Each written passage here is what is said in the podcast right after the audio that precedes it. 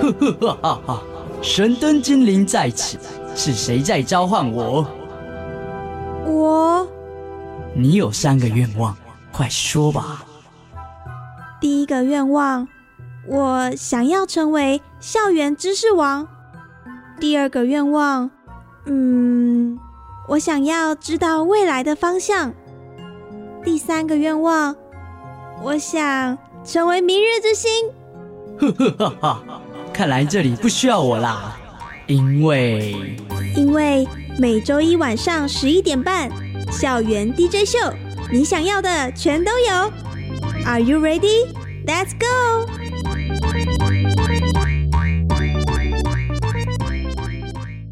欢迎收听国立教育广播电台校园 DJ 秀，我是主持人黄燕。今天呢，我们要延续上一周的话题哦。我们邀请配音员连思雨叮当，Hello，Hello。那上个礼拜呢，我们有分享到配音员的一天，然后呢，还有当初叮当为什么会想要成为配音员。这个礼拜呢，我们要讨论一些比较严肃的话题，像是什么呢？因为其实叮当呢，他过去有曾经到日本修读声优专业。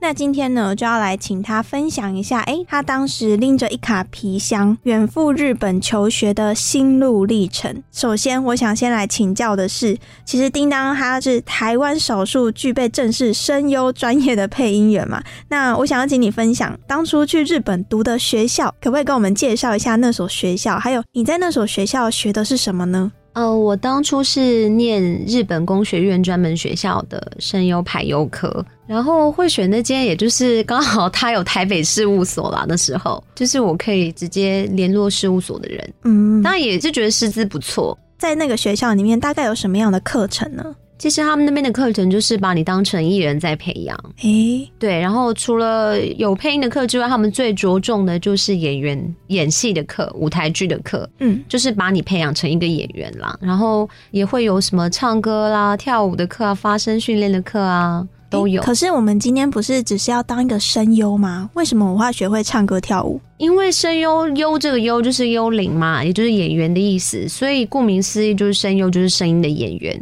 那老师的说法是说，如果你连站在舞台上运用你的肢体带表情、带声音，你都没办法演戏，你怎么可能只用声音演戏？所以其实蛮多害羞的同学，他们进来之后会发现，哎。好像跟他们想的不一样，因为他们可能觉得我不需要露脸，然后呃，我可能在麦克风前就好了。但其实你要做这一行，你就是要不能怕生，然后你脸皮要够厚，就是真的你能不畏惧在众人面前展现自己。这跟我的想象真的差蛮多的，因为我会觉得可能，譬如说我平常就会在录音室里面，大概只有来宾看得到我，那我就会觉得好像不需要面对太多的人，然后也不会把自己公诸于世的感觉。所以其实，在日本的这个经验里面，我觉得应该也颠覆大家对于声优的想象。诶，那除了这一点之外，叮当还有什么特别的观察呢？观察的话，我觉得就是他们那边想当声优的人很多，我想应该是偶像化的关系吧。是指可能他们会把当声优列为他们人生的志向之一吗？因为他们现在就偶像化啊，那就等于现在少年少女想要当什么明星啊、演员、歌手，大概是这种感觉吧。那在台湾好像确实比较少见一点，但我觉得近年有比较多一点了。比较之下，我也很好奇，就是台湾毕竟没有一个声优专业去培养专才的学校嘛，所以在赴日求学经验当中，你有没有印象深刻，或者是老师有曾经启发你？对于配音的一些想象呢？他叫我们不要再看动画了。为什么？我老师是神谷明嘛，神谷明就是第一代毛利小五郎。他就说，现在的动画很多都已经变成一个样板的东西，就其实谁演都可以，大概都是那个样子。他觉得啦，因为偶像化的关系嘛，所以比起演技，脸更重要。他那时候是觉得，现今的日本的配音的话。年轻人的配音，他是叫我们不要再看了，觉得那些演技是不 OK 的。嗯，然后他那时候好像上别的老师课，我忘记自己是不是神谷明老师说，反正就是你要不怕去尝试新东西。然后你有时候走路，他是说你有时候走路回家，你可能都很习惯走一个路线，那偶尔你可以换个路，因为配音就是一个演员嘛。那其实你身为一个演员的话，你就必须要去丰富你的生活，各种经验。你身为人的经验，就是你不要排斥，因为你不知道这个东西什么时候会派上用场啊。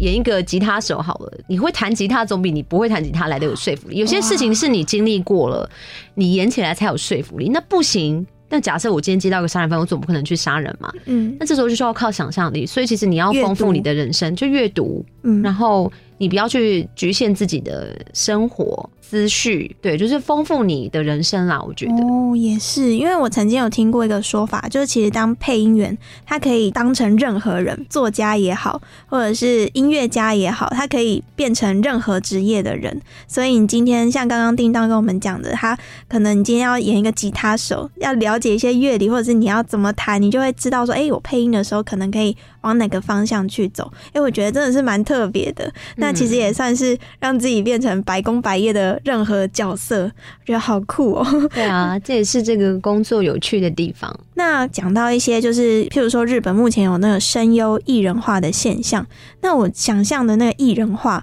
他们是连推特啊或者是什么社群平台都要自己去经营是吗？对啊，虽然他们有经纪人，但是有时候他们要 casting 的时候，有 audition 的时候，他的推特的追踪人数有时候也会列入考量。因为就客户来说，我当然会希望选择一个能帮我的作品带来最大效益的人，所以就是比较现实的考量。以前可能哦，只要很会演就好，但现在还会要有一些附加这些东西。所以其实变得没有那么纯粹。那我想这可能也是我们老师要我们不要看现在动画配音的关系啦。当然，他也不是说都是烂的，只是说他觉得我们应该把焦点放在更多的地方上，而不是只看动画。所以就连配音都要全方位的经营，那就跟台湾其实还蛮不一样的。因为可能据我们所知，有很多配音员，我是加入配音社团之后才了解，哎、其实就是有很多人都是很厉害，但他从来就是都没有在镜头前可能露出自己的真面目，对啊，就真的还蛮每个人习惯不一样。诶，那除了这件事情之外，其实我也很好奇，就是台湾跟日本它的配音生态，像是台湾可能常常就会听到一件事情，就是不喜欢中配，嗯或者是呢，为什么那个中配听起来总是那几个人在配，嗯嗯，就是这个主要角色转到另外一台，诶，怎么还是他这样子？关于这件事情，叮当有什么样观察呢？其实这种很无奈啦，那也不是人多人少的问题，就是预算的问题啊。啊，对啊，能多请一些人的话，我们也想啊，只是说预算给的不多，那只能请这些人，不是说哦只有这些人。对啊，那至于为什么都是那些人，我通常会这样子举例给大家听啊。我说，你求学的生涯，你做报告的时候，你是不是都找同一群人 啊？也是就是习惯的，或者是对，因为毕竟这东西它来的很赶，那你必须在短时间完成这件事情之后，你必须知道说谁可以 handle 什么。嗯，这种情况下，你就不会贸然的去找你不认识，对，再嘛就是你不熟的人。万一他达不到你的要求呢？怎么跟客户交代？所以这个没有什么对错，就已经是一个生态的问题。那至于最近《鬼灭之刃》为什么会这么红，就是因为领班是一个对动漫很有爱的人，他就自己燃烧了，然后也刚好是作品的调性适合，就是说，哎、这个人他角色只出现这一集，我可以请来宾。有些作品是可以这样操作的，但有些不行，所以真的是需要看作品的调性，然后还有领的人是谁。嗯，对，所以你要说台湾配音员没有实力吗？我觉得也不会，因为网友他们不会去特别在意谁配了什么，只是他们都没有发现，他们常常称赞的跟骂的人都同一群，他们不会去查说是谁配的，他们说哦，这配的好烂哦，为什么不找配什么什么什么人来？我心想，可是他们也是配，对啊，问题就在哪？就是在于你有没有钱，就是这部作品它经费够不够，领班可能有没有经验，经验，或是说他有没有用心去做。但有时候你也不能说人家不用心不对啊，因为就是讲难听一点，就拿多少钱做多少事啊。假设他给你这一点钱，你又把他弄得很好，再养坏他，对不对？嗯嗯他就觉得哎、这样子你就可以帮我做那么好，那我干嘛多给你钱？嗯就是很难有答案的问题，就鸡生蛋，蛋生鸡。譬如说，可能你也会看到说，哎、你配了某动画，然后你就会发现说，哎、那为什么要去听中配？我去听原音就好啊。这部分遇到的时候，心里会不会很心痛？刚出道的时候会吧，但现在我觉得比较释怀，因为那就是习惯问题啊。我自己能看原因的话，其实我大部分也会选择原因，只是说有中配你也不用去骂啦。我觉得是这样子，就是一个尊重啦。对，因为怎么讲？每个人都有喜好，那我不会把我的时间拿去骂我不喜欢的东西，我会把我的时间留给我喜欢的东西。嗯，我有讨厌的一点，可是我不会去骂他，我不会特别去在他新闻相关留言下骂他，嗯顶多大家自己私底下聊一聊就好了嘛。不然我觉得真的太浪费时间了。可是有些网友可能也会说，听中文配音跟日本原音啊，它可能就是有一些文化上面的差异，可能会牵涉到一种文化输出的问题。诶，那叮当又有什么样的观察呢？我觉得台湾可以对自己的东西有一点信心啦。就是虽然说你很讨厌中配，可是我们现在讲就是国语啊。我基本上觉得我们的语言很好啊，学国语文，我觉得诗词什么书画啊什么，我觉得都很美啊，觉得很美啊。然后这不是别的语言有的，那我觉得我们应该对自己的文化多有一点信心，然后可以推出去。讲真的，我们自己的原创东西，我还是难免会看到一种情况，就是找日本人配音啦，或者是叫我配日语啊。诶，为什么？因为他们觉得讲日语玩家会比较买单，这也是事实。只是你放长远来看，就不是好事。你想，为什么人家韩国可以这么发扬光大，寄生上流也好，BTS 也好，为什么人家可以这样子？那我们这个就最需要发展的是软实力，而且其实也不乏很多有实力的人。那我真的觉得台湾大家可以多看看我们自己的东西。多对自己的文化有信心，因为我也很爱这块土地嘛。那我也以我们的文化为傲，有台湾的东西我都很会支持啊，国片什么的，漫画家什么我都会去接触，因为真的很多很棒的人。那我们台湾缺的就是一个把这个产业统整起来一个链，就是像大家就是一样分散的对，大家就很各自的在各自的领域努力。可是我觉得其实应该要串起来，因为其他国家他们就是整体一起动，加上他们的人民也很支持。虽然我不觉得就是愚忠是好的，但是有时候爱国心跟向心力是必须的。嗯嗯对嗯，确实，讲到文化这件事情，我们都应该要就是好好的认同自己的文化，对啊然后不要觉得说好像必须要贬低别人才能抬高自己，或者是相反。那我就觉得，其实从配音这件事情，或者从下面的留言区，也可以知道说，哎，大家对于每件事情观看的角度。那我们节目到这边，先稍微休息一下，有请我们的校园特派员替我们带来精彩的小单元。小单元之后呢，我就要来 cue 一下叮当，在他配音生涯中，我要请他挑出几个角色，现场来帮我们原音重现一下哦。那是什么样的角色呢？我们先卖个关子，待会再来揭晓答案。大奖等你来！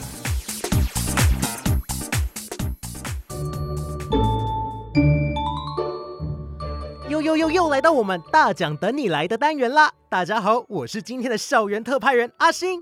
想知道本周又有什么好看的大奖等你来把它抱回家吗？那就赶快跟着我的脚步一起来吧，Go！首先，第一个比赛为大家介绍的是由财团法人欧巴尼基金会与卫福部机关署所举办的保险套与艾滋自我筛检试剂自动服务机机身包装设计比赛。这个比赛只要你拥有一零八年下学期以及一零九年上学期大专院校以上的在学证明，都可以报名哦。而比赛的目的呢，是为了提升保险套与艾滋自我筛检试剂自动服务机的亲民意向，并且借由提升机身的包装质感，吸引大众购买，达成宣导艾滋防治的正确知识，真的非常有意义呢。所以有设计才能的你，千万不可以错过哦。而参赛的主题会分为两种组别，第一个是保险套自动服务机组，将以安全性行为、忠实性伴侣等相关议题作为创作理念。第二个则是艾滋自我筛检试剂自动服务机组，会以自我筛检、匿名筛检、暴露艾滋病毒前预防性投药 （PrEP） 等相关议题为主。至于报名的方式，需要各位在比赛的官方网站填写表单，并且缴交平面设计展开图、立体模型设计图、三百字的作品意向说明，以及参赛人员的学生证正反两面影本，最后附上亲笔签名的著作财产权同意书。之后，评审就会以创意、宣传性、设计理念与视觉效果作为评断标准哦。嘿嘿，现在就来说说大家最关心的奖金部分啦。比赛会选出前三名，以及优等奖跟评审特别奖，奖金从五万元到五千元不等。是不是已经心动了呢？但是阿星要特别提醒各位哦，报名时间只到十月三十一号为止，所以心动不如马上行动，赶快上卫福部机关署官网来参加保险套与艾滋自我筛检试剂自动服务机机身包装设计比赛。接着为大家介绍的是由财政部中区国税局所主办的统一发票推行暨发票高手决战桌游租税宣导活动。喜欢玩桌游的你绝对不可以错过哦！而报名资格是只要你具有高中或高职以上的学生身份，都可以报名参加。这个比赛的目的呢，是为了推广电子发票与各项税务法令的相关资讯，将电子发票与载具相关的税务新知。透过平易近人的桌游活动，让学生了解使用载具好处的同时，也以寓教于乐的方式达成租税教育宣导的效果。不过报名时间已经快要截止喽，所以记得要在十月四号以前，透过传真或是到专属活动网站填写报名资讯，完成报名哦。再来，比赛的日期是定在十月二十四号下午一点钟。而活动当天需要捐赠三张云端发票或是五张纸本发票，才可以取得参赛资格。所以各位务必要确认好手边有没有足够的发票数量哦。其中赛制会采用分组制，将使用主办单位所开发的“发票存哪里之购物区”为比赛指定桌游，依照报名序号分配每四个人为一组，在二十组参赛者里面争取五组参加决赛的资格，并且依照个人积分，从高中职组与大专院校组里面。各选出前五名积分最高的参赛者，最高奖金为一万元，并且会附上奖状一张。另外，主办单位也非常的贴心哦，因为只要报名比赛，就可以取得一份免费的桌游作为练习，并且补助参赛者三百元，成为前往比赛场地云林的车马费哦。想不到玩桌游还有那么多的好康可以拿吧？是不是该去报名了呢？更详细的比赛资讯，请到统一发票推行暨发票高手决战桌游租税宣导活动专属网站查询哦。哇哦！本周压轴为大家介绍的是由宜兰东山乡公所所举办的二零二零东山乡遇见东山看到幸福摄影比赛，只要是摄影爱好者都可以报名比赛哦。比赛内容举办东山乡内的人文风土民情、建筑文物、民俗节庆、自然原野景观、原生动植物和特殊自然生态等都可以拍摄。要以照片传输幸福与感动的意涵，但要特别注意的是，得奖作品将以不重复地点作为评审原则，所以建议参赛者记得分散摄影地点，才有较高的机会可以入选哦。作品的规格是一百零八年到一百零九年所拍摄的彩色横式照片。画素规格要达到八百万画素以上，并且冲洗成八乘以十二寸的彩色照片，连同烧录到光碟里面的数位档案一并缴交。截止收件日期直到十月二十三号为止，余时不候，所以各位可要加快脚步喽。之后预计会在十二月公布得奖名单，分别为金牌奖与银牌奖各一名，铜牌奖两名。佳作六名以及入选十六名，一共二十六个获奖机会，奖金从一万两千元到两千元不等，并且都会附赠奖状一张。所以现在就赶快到东山观光旅游网，或是搜寻脸书粉丝专业幸福东山私讯了解详情吧。哇哦，以上就是今天的大奖等你来，我是校园特派员阿星。接下来就让我们继续收听由叮当所带来的精彩访谈吧。我们下周见，拜拜。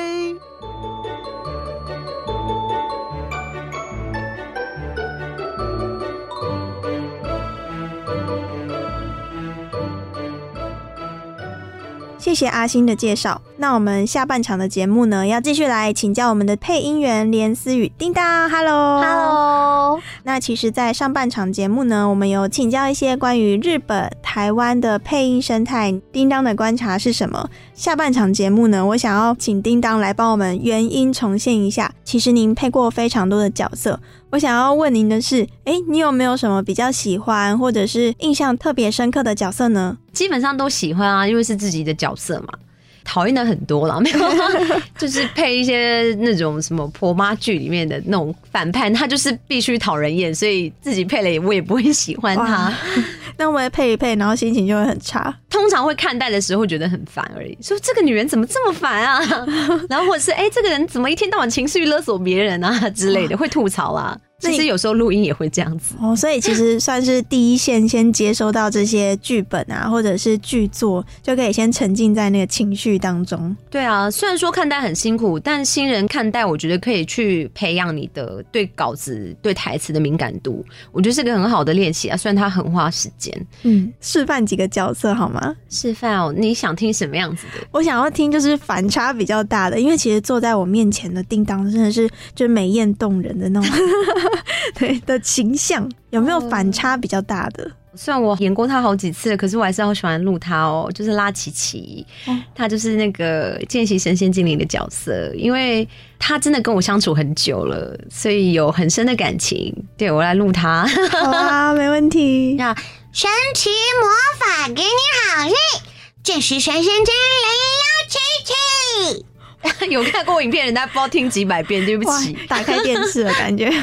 那除了这个角色之外，你刚刚其实有提到说这个角色是陪伴你成长，很久哎、因为一开始这个角色我还没那么会录，因为他很嗨，然后你也听到他声音，大家听我现在声音很低、欸，就是很小朋友小精灵，就是给小朋友看的。他原因也很高，日本的角色声音都很高，就高到天边去。嗯，一开始就是要盯住那个声线，然后我又要很可爱，这角色我就比较操领带，因为是给小朋友看，所以我嗯没有那么到字正腔圆的地步。哦，对，那到现在我已经就很驾轻就熟，所以我也很感谢这个角色。哎、对所以除了这个角色之外呢，还没有一些反差比较大，或者是觉得嗯很特别的角色？反差比较大哦。如果我录过巫婆，其实我蛮喜欢录巫婆的啦。为什么？就对配音员来讲，可能配一些很舒压的角色，应该都会蛮开心的吧。哦就是离生活现实比较远的嘛。或是疯婆子啊，或是病娇啊之类的。可以现场来一下吗？我忘记那个角色了，但是如果要有录巫婆，就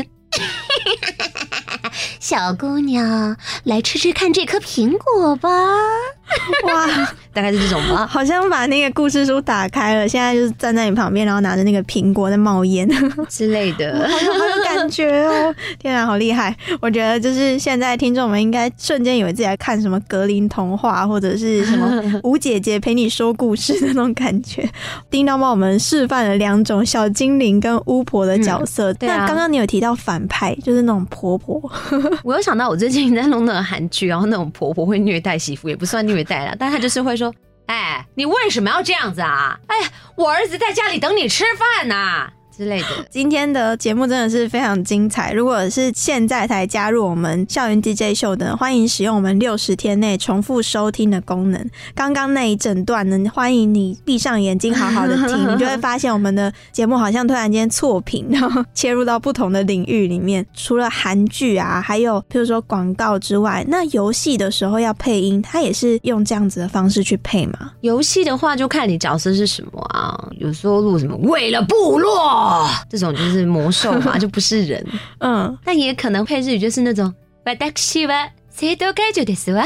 就是会有这种之类的，就是游戏真的角色太广了，很有趣啦，对对对。所以其实像戏剧也好，广告也好，或者游戏也好，您比较喜欢配哪一种角色呢？接近我本嗓的吧， 或者是小男生之类的，可能有人有误解，觉得我很会配小女生什么的，但没有，我最适合配的，我自己觉得是小男生跟年纪，就是我本嗓能够发挥姐姐啦。或者我妈，我觉得婆妈可能还好，反正就是声音不要调那么高的，有时候很累。现在年纪大了，不想要那么累哎、那我可以呼唤一下那名小男生吗？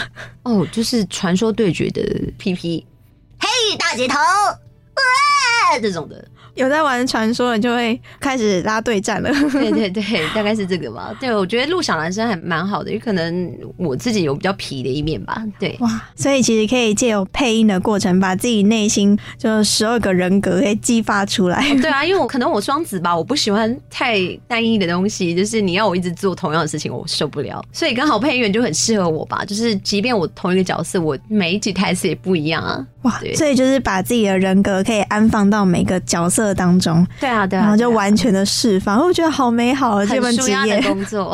哇，那刚刚呢，我们其实讲了非常多关于日本还有台湾的配音圈相互比较。呃，我也很好奇，因为其实叮当是一个具有斜杠精神的配音员。那除了配音之外呢，绘制漫画，然后呢也是广播的主持。其实我也很好奇，哎，你的下一步会是什么？助理主持而已啦，没那么厉害。